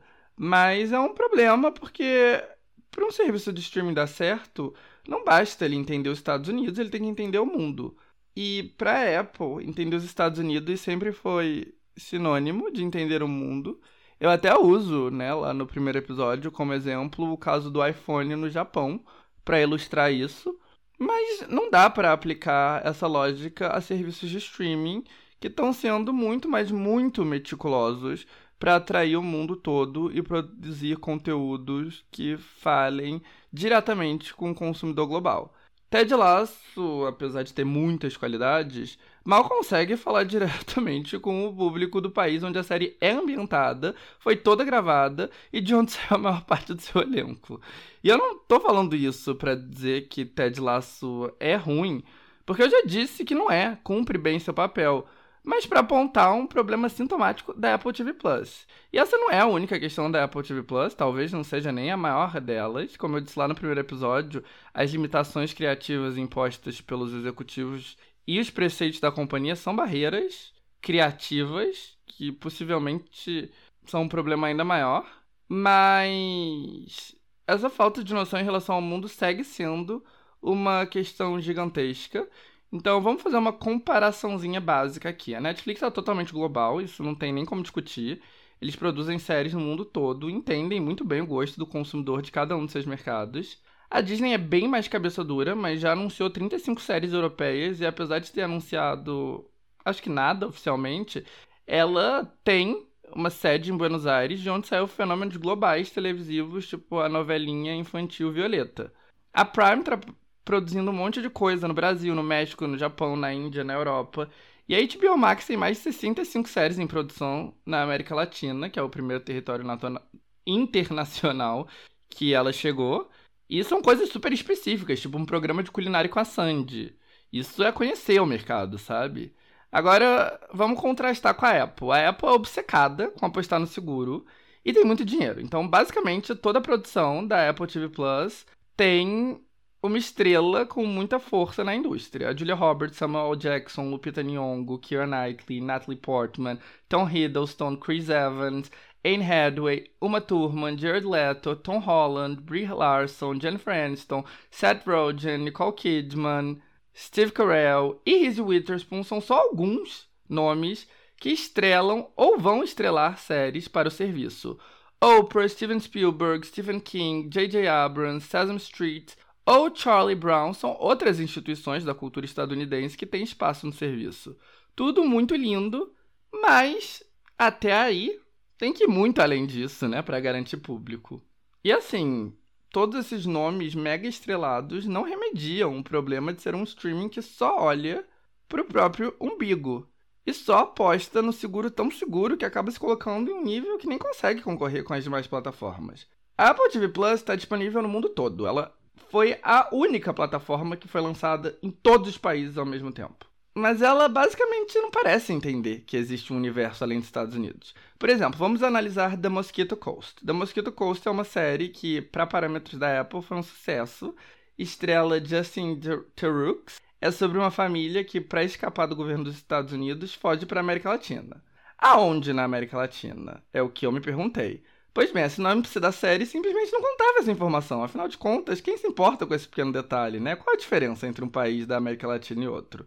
Mas bom, eu tava curioso e eu descobri que é pro México que eles fogem. E a série de fato foi gravada no México. Mas a omissão disso em grande parte do material de promoção, optando por falar ao invés disso da América Latina como, né, uma instituição assim genérica, ilustra bem essa falta de noção em relação ao planeta, né? E assim, a Apple TV Plus está fazendo investimento internacional, que é um must, tem que se fazer. Só que assim, primeiro ele só investiu em coisa britânica, pouca, mas era tudo ou britânico ou séries israelenses, assim. Tudo a ver com a política externa do governo dos Estados Unidos, mas não exatamente o investimento mais inteligente para se fazer se você quer o público global. Recentemente eles anunciaram os projetos mais específicos. E o primeiro é uma série coreana, o que, nossa, palmas, porque K-drama é um gênero fortíssimo é, no mundo todo e na Ásia em específico. Então, assim, se você quer conquistar o mercado coreano, se você quer conquistar o valiosíssimo mercado japonês, você tem que ter dramas coreanos. Tá, agora vamos ver. O drama coreano conta a história sobre imigrantes coreanos que vão para o Japão. Ok, é uma história meio nicho demais para K-drama, mas ok, né? Legal até. Tá, e é baseado no livro Pachinko. Pachinko é um livro que é escrito por uma mulher de origem coreana que é estadunidense. E Pachinko não foi um sucesso no Japão, nem foi um sucesso na Coreia, foi um sucesso nos Estados Unidos. Foi indicado a prêmios nos Estados Unidos, o Barack Obama indicou nos Estados Unidos. Ou seja, parece que o drama coreano que eles optaram por fazer é pro mercado dos Estados Unidos, né? Se você quer fazer um K-drama e atrair esse público, o público coreano, o público japonês, talvez não focar a atenção no que é popular especificamente nos Estados Unidos seja uma boa ideia. Mas ok, o que mais nós temos? Séries em espanhol, muito inteligente, porque a América Latina quase toda fala espanhol e consome muito conteúdo local. Mas o que nós temos? Um thriller chamado Now and Then, o que, ok, porque o nome é inglês. Assim, porque é bilíngue e é ambientado em Miami. Ou seja, não é uma série latina, é uma série dos Estados Unidos. E a equipe técnica é toda espanhola e dos Estados Unidos. Tipo, what the fuck? E assim, sabe? Tipo, quem gosta de série bilíngue é o público latino dos Estados Unidos. O público da América Latina não gosta de série bilíngue. Ele gosta ou de série em espanhol ou de série em inglês. Sabe? Tipo, se você for ver na Netflix, por exemplo, tem Betty em Nova York. Betty em Nova York é um remake de Betty a Feia, feito pro público latino, com elenco todo mexicano e gravado em Spanglish, né? Tipo, metade em espanhol, metade em inglês. E foi ignorado na Netflix do mundo todo, o que é gigantesco, no mundo todo não, perdão, da América Latina. O que é gigantesco na Netflix da América Latina é o Betty a Feia original, de 20 anos atrás, da Colômbia, integralmente em espanhol. Esse tá no top 10 dos conteúdos mais vistos de todos os países latinos. Então, assim, a América Latina não quer séries bilíngues. De novo, é um conteúdo pensado para os Estados Unidos. Tem também Acapulco, que é uma comédia do Eugenio Derbez, que é um dos comediantes mais amados do México, aliás, o mais amado. E, enfim, muito bom, né? Porque México, mercado importante e tal. Mas, de novo, bilíngue, metade do elenco dos Estados Unidos. De novo, essa série é pra quem? Para os mexicanos, tem também El Gato Negro, que vai estrelar Diego Boneta, outro galã mexicano. Vai ser dirigido por Robert Rodriguez, que, enfim, é dos Estados Unidos, né? É Mexican American, mas assim, nascido e criado nos Estados Unidos. Mas tudo bem. É a adaptação de um comic sobre um herói latino, mexicano, asteca, El Gato Negro. Bem legal. Só que de onde é esse herói? Do México? Não, não, não, do Texas. Porque para Apple TV Plus o mundo se resume a isso mesmo, aos Estados Unidos. E assim vai ficar difícil virar relevante no mundo, né? Mas voltando para Ted Lasso, é a única série realmente bem sucedida que a Apple TV Plus tem. É o carro-chefe do serviço. E a Apple TV Plus, tal como a Disney Plus e a HBO Max, lançam episódios semanalmente e não tudo de uma vez só, como a Netflix. Então a série vai estar tá rendendo conteúdo inédito por 12 semanas. E não foi coincidência que o primeiro episódio da nova temporada saiu junto com os anúncios do Emmy, né? O anúncio dos indicados, na qual Ted Lasso conseguiu recorde de indicação. E realmente, tá claro que a série é um sucesso de repercussão eu vejo isso no meu entorno, porque vários amigos meus, minha mãe gosta da série e, enfim, não vejo isso com outras produções da Apple, né? Mas como uma reportagem recente da Variety lembra, um hit enorme para Apple TV Plus continua sendo um hit muito menor que o das outras plataformas. Como não existe muita transparência com números de streaming, eles usam os dados da T-Vision, uma empresa que acompanha o consumo de serviços on demand nos Estados Unidos. De acordo com ele, Ted Lasso foi consumido sete vezes mais do que a média, o melhor resultado da história da Apple TV Plus, superando The Morning Show, que foi consumido cinco vezes mais do que a média. Mas na lista geral, ser consumido sete vezes mais do que a média, só coloca Ted Lasso na posição 89 entre os conteúdos mais consumidos nos Estados Unidos. O top 10 é dominado pela Disney Plus e pela Netflix. O top 4 é todo da Disney, com Soul, o filme da Pixar, que estreou exclusivamente na plataforma no Natal, sendo consumido 49 vezes mais do que a média. Logo depois vem Frozen 2, consumida 42 vezes mais, Hamilton, o musical da Broadway, 37 vezes mais, e Moana, 35 vezes mais. A Disney Plus aparece de novo em sexto com Raya and the Last Dragon, outro filme que estreou na plataforma e que teve consumo 29,5 vezes maior que o normal.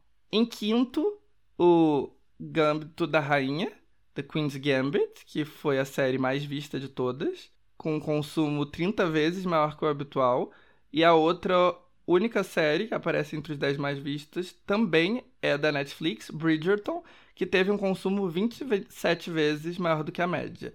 Tem também dois filmes da Netflix no top 10, a comédia familiar Yes Day, com a Jennifer Garner, e a animação Os Mitchells e a Revolta das Máquinas, em décimo, a HBO Max emplacou o novo Mulher Maravilha, que teve sua estreia direto na plataforma. Ou seja, a Apple TV Plus ainda vai ter que comer muito arroz e feijão para alcançar as concorrentes.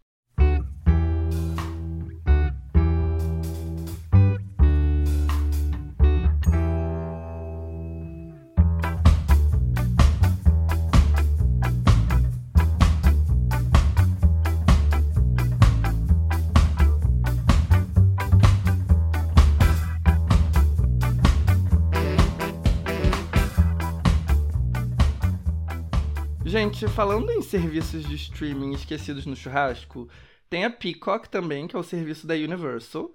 Os outros estúdios chegaram chegando, a Disney com Disney Plus, a Warner Media com a HBO Max. Já a Viacom também tá mostrando força lá nos Estados Unidos com a Paramount Plus, que vai ser assunto para outro dia. E no meio disso tudo, a Peacock tá meio que capengando. O motivo disso é que todos os demais estúdios não pouparam esforço. A Disney chegou com um catálogo completo, com tudo, e com séries inéditas multimilionárias da Marvel e de Guerra nas Estrelas. Não dá para ser mais grandioso que isso. Daí a HBO Max deu lançamento simultâneo para todos os filmes de 2021.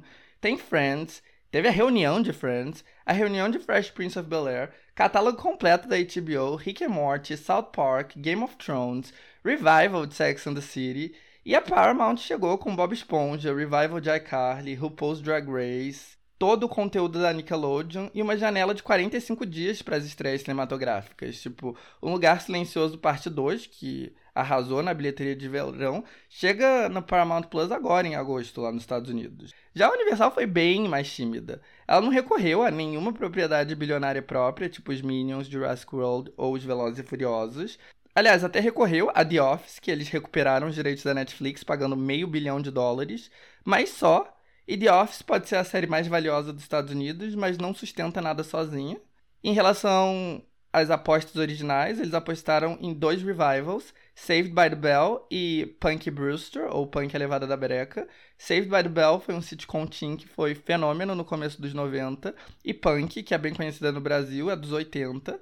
Apelar pra nostalgia é bom, mas nenhuma dessas propriedades tem o frescor de uma iCarly, muito menos a força do universo Marvel ou de Game of Thrones. E assim, até recentemente eles pareciam perdidinhos. Depois de meses moscando, eles finalmente anunciaram que transformariam uma propriedade cinematográfica em série. Só que a propriedade era Ted, aquela comédia adulta do ursinho desbocado. O primeiro Ted, que co-estrelava o Mark Wahlberg, foi um fenômeno. Mas o segundo já teve uma queda bem grande, então de onde eles tiraram, que tinha tanto apetite assim por mais, né? Mas daí, recentemente, eles começaram a acordar de verdade. Boss Baby 2, conhecido no Brasil como O Poderoso Chefinho, virou uma estreia híbrida na última hora, o maior e mais ousado marketing push da Peacock desde a compra de The Office por meio bilhão.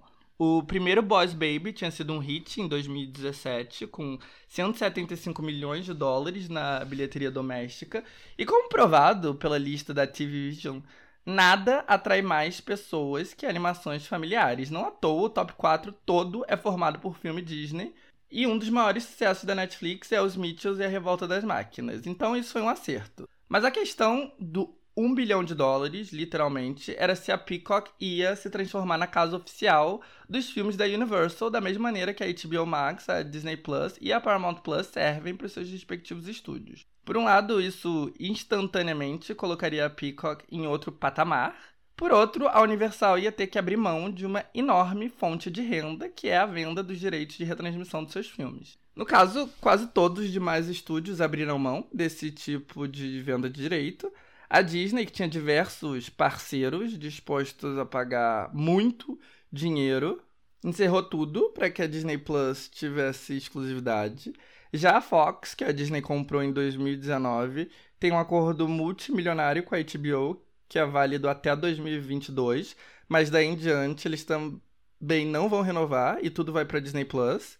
Já o acordo da Paramount era com o canal a cabo dos Estados Unidos EPix, que tinha o direito exclusivo sobre os lançamentos do estúdio, mas para priorizar o Paramount Plus, o estúdio renegociou um contrato menor e agora a EPix terá os direitos de transmissão secundários, ou seja, só depois que os filmes estrearem no serviço on demand do grupo.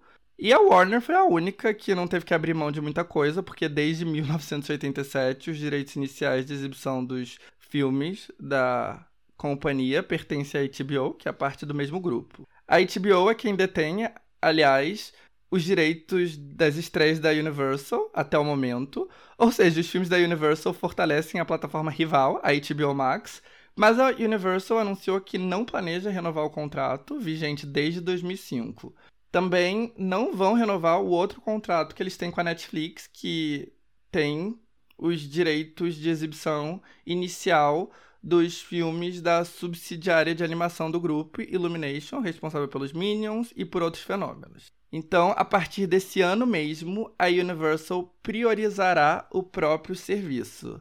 Só que assim, fazer isso é uma aposta a longo prazo, que significa que pelo menos a curto prazo eles vão perder uma fonte de renda grande. Os direitos iniciais de transmissão televisiva e de streaming para o mercado dos Estados Unidos costumam ser vendidos por muito dinheiro. Por exemplo, a Netflix atualmente fez um acordo pelos direitos é, da exibição dos filmes inéditos da Sony, depois que eles forem para o cinema. E a Sony é o único grande estúdio sem sua própria plataforma. O acordo é doméstico, só é válido para os Estados Unidos e custou nada mais nada menos do que 3 bilhões de dólares. Daí a Sony ainda negociou um contrato secundário com a Disney por quase um bilhão também. Eu sei que está meio confuso, então vou tentar explicar como isso funciona usando a Sony como exemplo. e os jargões, né, do meio. Os filmes, primeiro, vão pro cinema, quer dizer, né, nos últimos anos, não. Mas, enfim, tradicionalmente, primeiro, eles vão pro cinema. Depois da janela de exclusividade do cinema, que é 75, 90 dias, tem o um lançamento tradicional em pay-per-view, DVD, Blu-ray. Daí, depois disso, vem o Pay One TV Deal, que é a estreia televisiva dos filmes na TV dos Estados Unidos. A Disney e a Fox, a Warner Media e agora a Universal abriram mão tanto do lançamento de DVDs e Blu-ray quanto do Pay One TV Deal para dar exclusividade para seus respectivos serviços de streaming. Já o Pay One TV Deal dos lançamentos da Sony pertence à Netflix, que desembolsou né, os 3 bilhões. Daí, depois do Pay One TV Deal, tem o Pay 2 TV Deal, que são as vendas dos filmes com mais de dois anos de lançamento e o catálogo antigo. A Sony negociou o Pay 2 TV Deal com a Sony, com a Sony não, perdão, a Sony negociou com a Disney, que vai ter acesso ao catálogo Sony, tanto para os seus canais de TV quanto para o Disney Plus. Já a Paramount, que tinha o Pay One TV Deal com a ePix, rebaixou o contrato com o canal para um Pay 2 TV Deal e o Pay One agora pertence à própria plataforma deles, a Paramount Plus. Confuso, mas em resumo, a Universal está abrindo mão de bilhões a curto prazo para fortalecer o Peacock a longo prazo, que é o que os demais estúdios estão fazendo. Tirando a Sony, que resolveu não ter serviço próprio, o que eu acho uma decisão super inteligente, dado o quão saturado está o mercado, né? Mas voltando a Peacock, tem mais. Faz pouco tempo, semana passada, eles lançaram a série mais ambiciosa deles até o momento, Doctor Death, baseado num podcast de sucesso sobre negligência médica. A série tem um elenco de peso com Joshua Jackson, Alec Baldwin e Christian Slater nos papéis principais. E todo esse verão vai ser muito importante para Peacock, porque a Universal tem os direitos das Olimpíadas, que são exibidas na NBC, o canal aberto do grupo. E as Olimpíadas têm audiência altíssima nos Estados Unidos e, obviamente, o Peacock vai ser a plataforma digital oficial do evento. Então, aí, outra oportunidade. E o sinal mais forte do quão sério a Universal está investindo na Peacock é que eles acabam de desembolsar 400 milhões de dólares na compra dos direitos para reviver o maior clássico da história do cinema de terror, O Exorcista, e o Revival vai ser uma trilogia que traz de volta a protagonista do original, a atriz Ellen Burstyn, que faz né, a mãe, que quer exorcizar, desorcizar a filha. E vai co-estrelar o Leslie Odom Jr. E o plano parece ser estrear o primeiro no cinema e os dois filmes seguintes exclusivamente na plataforma. Depois de ficar dormindo no ponto por alguns anos, parece que a Peacock finalmente acordou. Agora é ver se o consumidor, já sobrecarregado de serviços para pagar, vai embarcar nessa. Eu acho que eu não fiz cancelados da semana no episódio passado. Quase não fiz. Aliás, semana passada não, né? 15 dias atrás. E eu quase não fiz essa semana também, porque os cancelados é uma sessão pra gente refletir sobre a sociedade e tal. A gente fala sobre todo tipo de coisa. Cancelamento bobo, cancelamento sério e tal. Mas ultimamente os cancelamentos são tão pesados. Assim, cancelamentos de verdade, né? Tipo, coisas seríssimas. Que, nossa, dá até preguiça de comentar. Eu não quero falar sobre DJ Eve, sabe? Não quero falar sobre o Wesley Safadão defendendo pedófilo nos stories dele. Tipo, primeiro que não tem nada a acrescentar a isso. Assim, o quão absurdo são todas essas situações já foi bastante expresso na internet por pessoas mais eloquentes que eu. E segundo, que eu não quero nem mais dar ibope para essas pessoas sobre, sobre nenhum aspecto. Então, é isso, sabe? Mas não vou falar deles, né? Vou falar aqui sobre outros casos. A começar por Jeff Bezos, que, enfim, meio atrasado, né, esse assunto, porque foi semana passada, mas não teve episódio semana passada. Então, assim, Bezos é o homem mais rico do mundo. Sua fortuna se aproxima do trilhão de dólares. Especula-se que ele pode se tornar o primeiro trilionário do mundo. E ele é dono da Amazon. Sua fortuna foi toda construída na base de exploração dos trabalhadores, como todos os bilionários, não é mesmo? Mas no caso dele é ainda mais claro isso, porque as histórias de exploração, né, dos funcionários da Amazon são bastante conhecidas. E ele é um sociopata, né? Porque ele tem uma fortuna que permitiria ele acabar com a fome no mundo, algo que estima-se que custaria 20 bilhões de dólares. E ele continuaria bilionário se ele fizesse isso, mas ele não faz. Ele poderia gastar o dinheiro para resolver o aquecimento global, mas ele não vai fazer isso. Ao invés disso, ele prefere gastar nos seus hobbies doentios, tipo fazer uma viagem ao espaço. Para você ter uma ideia do quão doente da cabeça a coisa toda é, os multimilionários amigos dele puderam comprar passagens para viagem na nave, que inclusive parecia uma enorme piroca, pelo singelo valor de 250 milhões de dólares. E compraram. Eles compraram passagem. Então a nave foi cheia. E assim, eu não vou mentir, tá? Eu não tenho medo de contar a verdade. Eu tava torcendo pra essa porra dessa nave explodir, ter algum acidente, entendeu? Mas infelizmente deu tudo certo. Só que assim, tudo é uma palhaçada tão grande, sabe? Pra quê?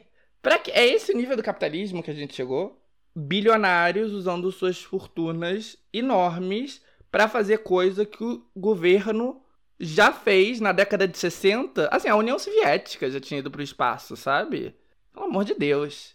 E assim, né? É uma piada cruel que o Bezos está gastando 5 bilhões de dólares para passar 4 minutos no espaço, enquanto nós aqui na Terra estamos caminhando, né, para o apocalipse climático que está cada dia mais inevitável e irreversível.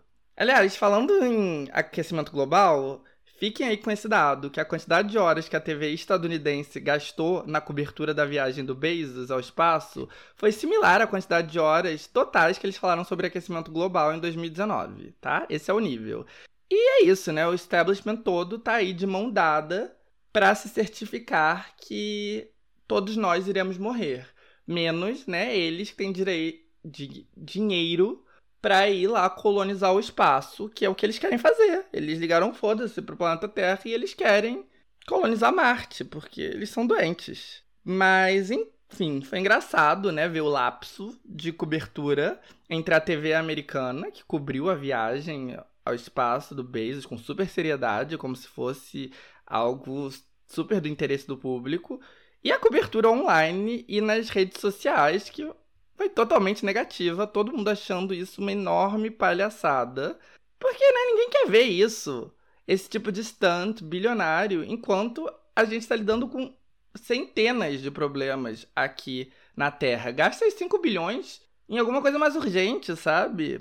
Mas o lapso entre a elite e o resto da sociedade está cada vez maior e, enfim, muito caos ainda vai ser fruto disso. E toda a cobertura sobre o Bezos fez a música Bezos Eye, do Bo Burnham, entrar no top 50 do Spotify dos Estados Unidos. E assim, eu falei muito sobre o Bo Burnham, bom, várias vezes, mas principalmente no episódio passado. Ele é que tem o comedi... o... Ai, gente, desculpa, eu já tô falando tudo errado, tô cansado. Deixa eu contar aqui uma coisa para vocês. Eu passei seis horas gravando e editando o episódio e eu apertei o botão errado e eu perdi tudo. Então essa é a segunda vez que eu estou gravando tudo. No dia do meu aniversário, eu mereço isso? Bom, devo merecer, não é mesmo? Mas que eu tava falando assim do Bo Burnham. O Bo Burnham, ele teve esse especial de comédia super hypado na Netflix, Inside, que eu gostei bastante e que tem várias músicas, e essas músicas estão transcendendo o especial e virando hits de verdade. Várias delas estão aparecendo no top 50 do Spotify. Enfim, realmente o especial é todo um fenômeno. E Bezos Eye é o hit mais recente, né? Provavelmente impulsionada aí por essa viagem ao espaço, e é uma canção de amor satírica pro sociopata que é o Bezos.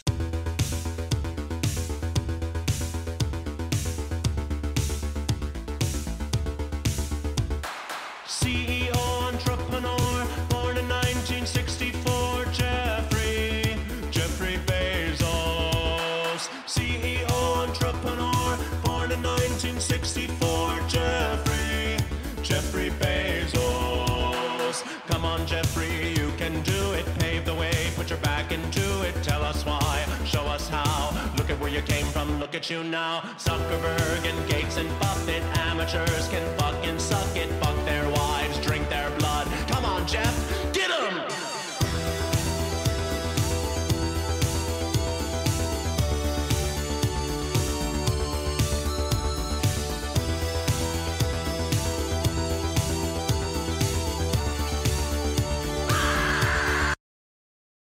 Tá, o outro cancelado é o da Baby, de novo. Acho que ele foi o último cancelado que eu falei, porque ele é um idiota. Ele lançou sem nenhuma necessidade uma música com o Tory Lanez, o cara que deu um tiro na Megan Thee Stallion durante uma briga. Isso depois dele ter colaborado com a Megan em vários hits e ter dito pra ela que ele a apoiava.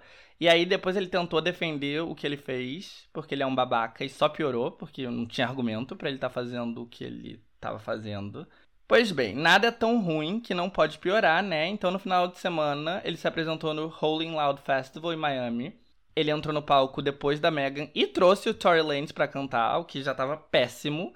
Mas ele ainda não tinha nem chegado no fundo do poço, porque ele começou a dar declarações super misóginas, super homofóbicas, super xenofóbicas.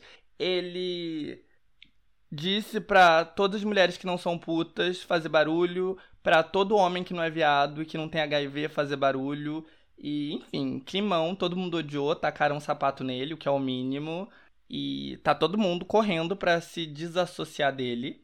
A Dua Lipa tem um mega hit com ele, né? Levitating, que é o maior sucesso da carreira dela nos Estados Unidos, que tá há um ano entre as músicas mais populares do país. E ela publicou nos stories que ela não teria gravado com ele se ela soubesse que ele é preconceituoso assim e que esse não era o da Baby que ela conhecia e tal. A Anitta, que Grow From Rio, né, tem um remix também com a participação dele, também lançou um comunicado se afastando das declarações dele, dando apoio à comunidade LGBTQ. Enfim, sério, que nojo de pessoa. E nas redes sociais o repúdio contra ele é total, mas no mundo real ele tá com dois hits no momento. A música com Tory Lanez fracassou, mas ele tem dois hits solos, Ball If I Want To e Red Light, Green Light. As duas estão no top 50 do Spotify nos Estados Unidos e Ball If I Want To tá no top 20 do Apple Music. Então, ugh. E agora chegamos aos personagens da semana. E temos pouco tempo, como sempre, e eu tenho muita coisa para falar, não vou conseguir falar tudo que eu quero, mas vamos começar com os personagens in love. Gente, eu não lembro se eu falei disso no último episódio ou se eu cortei por questão de tempo, mas temos Angelina Jolie com The Weeknd, o que eu acho um casal meio estranho.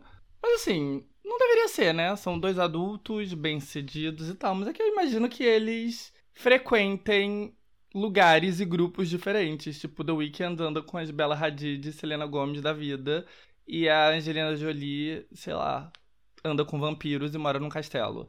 Eu não sei. Mas, bom, felicidade para eles. E também Zendaya e Tom Holland. Todo mundo sabia que eles namoravam. E aí eles foram flagrados se beijando. Então, agora não tem nenhuma dúvida. Flagrados entre aspas, né? Porque 2021 eu não acredito em flagra. Eu acho que tudo é planejado. Se um paparazzo captura alguém fazendo uma coisa X, é porque a pessoa quis. Mas. Bom, Zendaya, né? A maior it girl de todas, porque é linda, bem vestida e atua bem. E o Tom Holland é o atual super-homem.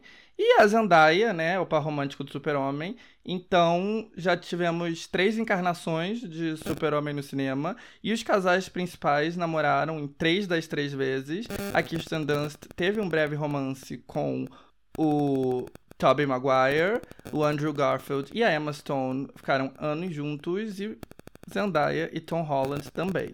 E para finalizar, vamos falar do casal que inventou o amor, né? Bennifer, Ben Affleck e Jennifer Lopez. Eles são tão importantes que eles foram pauta principal do oitavo episódio desse podcast, eu acho.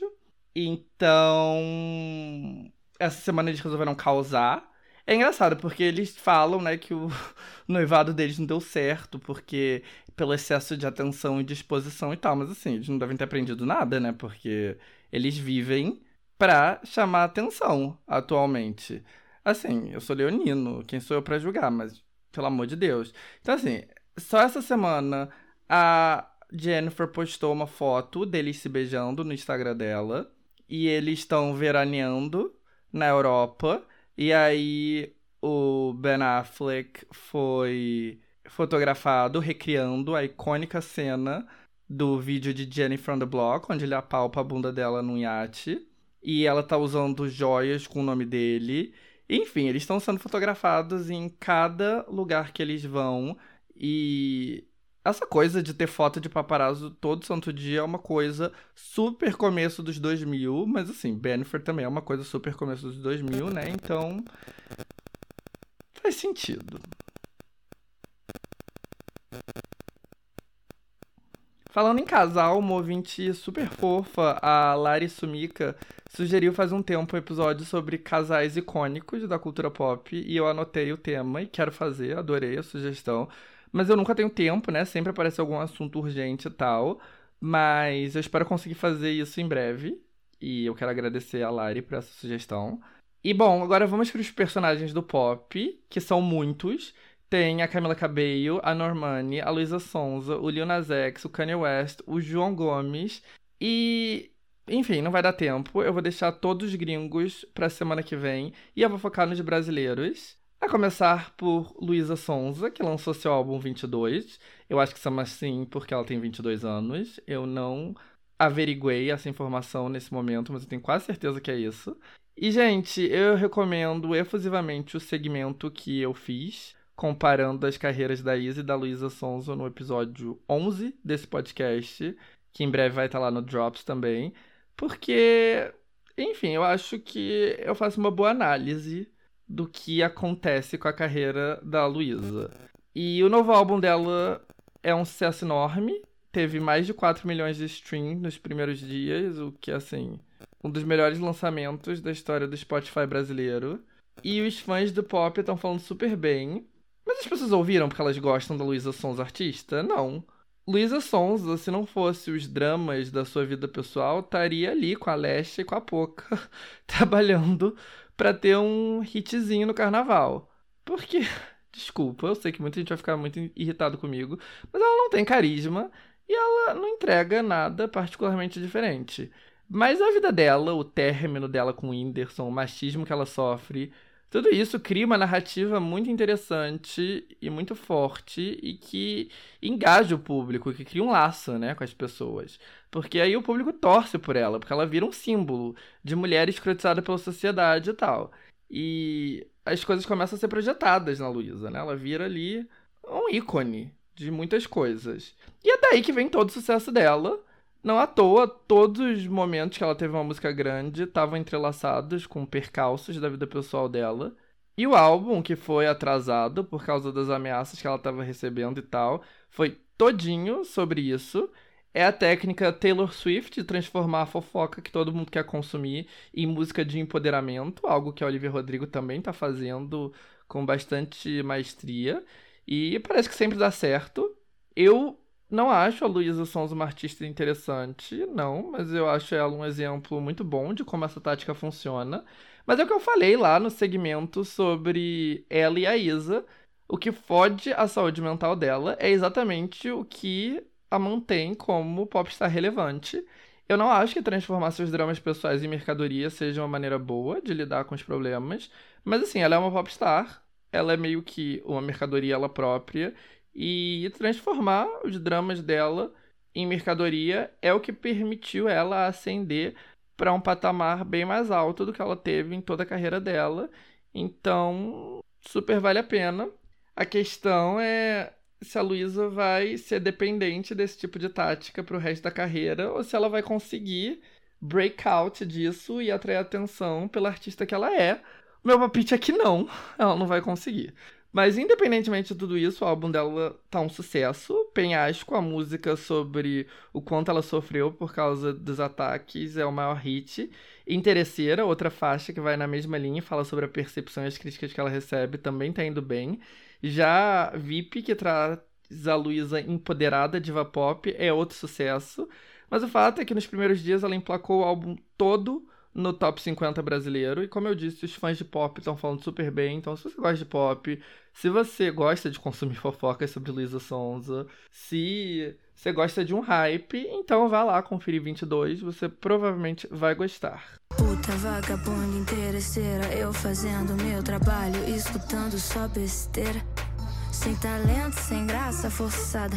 Como é me ver com milhões dizendo que eu não valia nada.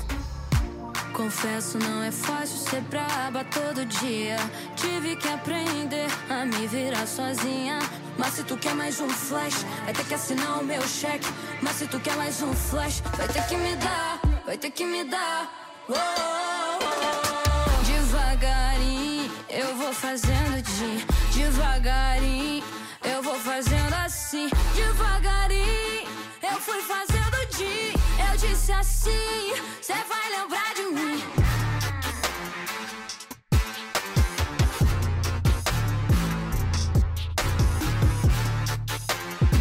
E para finalizar, vamos falar do maior fenômeno da música brasileira atual, João Gomes.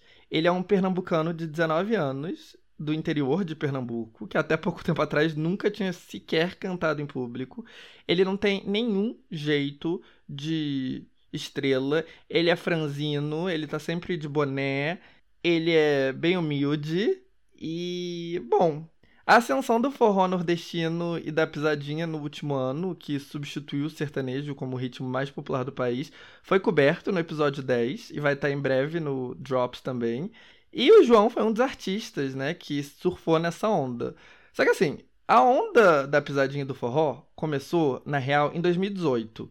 E no YouTube, que segue a maior plataforma de ouvir música no Brasil.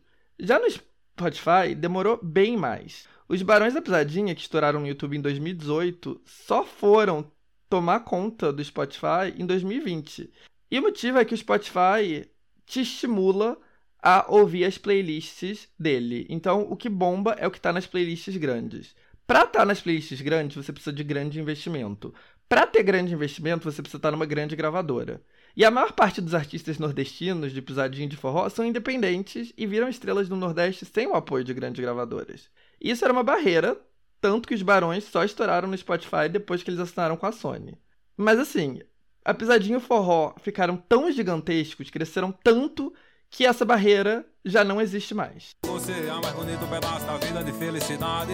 Vem mata logo desejo, faz isso, vaqueiro feliz verdade. Vem mata logo de beijo, quando te vejo acabo com a saudade. Tô querendo te beijar enlouqueceu. Tudo que a gente já fez foi pouco. Quero sentir seu corpo no meu.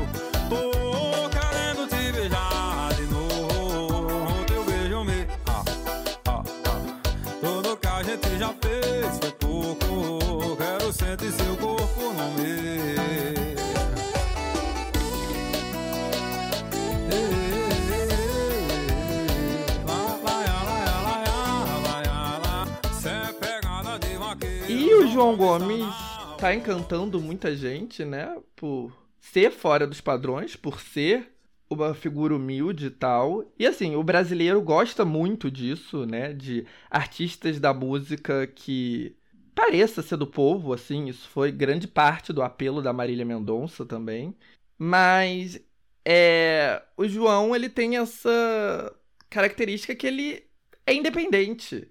Ele não tem investimento enorme. Ele não vem de um lugar tipo Goiânia, ou Rio, ou São Paulo, que tem toda uma infraestrutura pronta para investir milhões nele. Assim, ele tem um bom empresário, que é empresário também do Tarcísio do Acordeon, que é outra estrela viral. Mas assim, nada comparado, né, com aparato que a gente imaginava que era necessário para você ser um artista de primeira linha no Brasil. Mas a música dele, Meu Pedaço de Pecado, viralizou no TikTok, subiu loucamente no Spotify, até chegar no primeiro lugar, onde ela está faz bastante tempo, sempre fazendo mais de um milhão de plays por dia.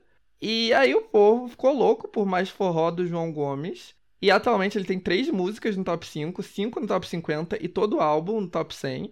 No sábado, o álbum dele teve mais de 5 milhões de plays no total, um recorde do Spotify brasileiro. E assim, independentemente do que você acha da música do João Gomes, eu acho que é inegável que é super legal que o maior artista do Brasil é um pernambucano do interior, de origem humilde, totalmente fora do meio, de estrelas, sem gravadora, sem nenhum enorme investimento. É realmente a democratização da música, né? E bom, gente, chegamos no Positivity, onde a gente finaliza esse podcast numa nota positiva. E, gente, eu estou louco pela música da Daisy Tigrona com a Rihanna. É um remix de SM, não é novo, é de 2015, mas eu não conhecia, ou pelo menos não me lembrava. Só que agora viralizou de novo no TikTok, que eu amo. E a música não sai da minha cabeça, porque é muito boa. Pronto pra martela, vem de chicote, algema, corda de alpinista. Daí que eu percebi que o cara é sadomasoquista. Vem de chicote, algema, corda de alpinista. Daí que eu percebi que o cara é sadomasoquista. Vem!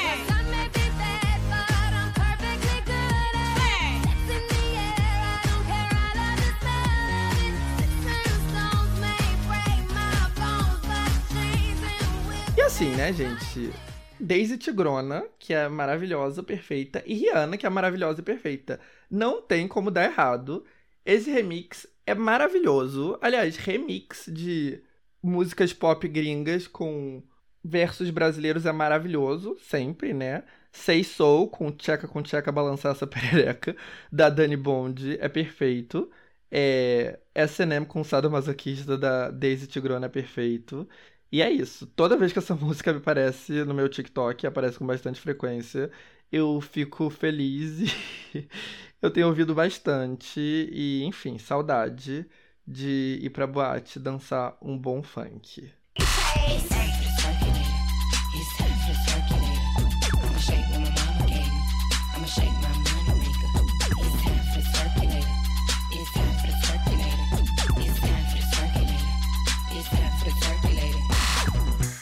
E é isso, gente. Nossa, esse episódio foi difícil, viu? Foi sofrido perder seis horas editando e gravando pra perder tudo. Mas tudo bem. Somos guerreiros, regravei tudo, estamos aqui vivo.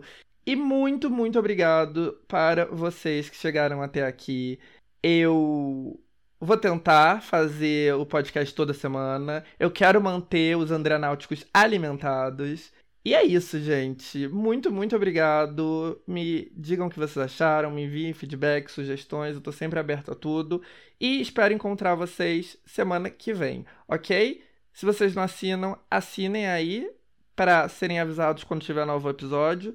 E muitos beijos. Fiquem aí com Daisy Tigrona e Rihanna.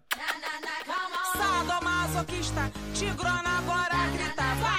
Sadomasoquista, quista, quista, quista, quista. Sadomasoquista, tigrona agora grita, vai! Sadomasoquista, quista, quista, quista, quista. Sadomasoquista,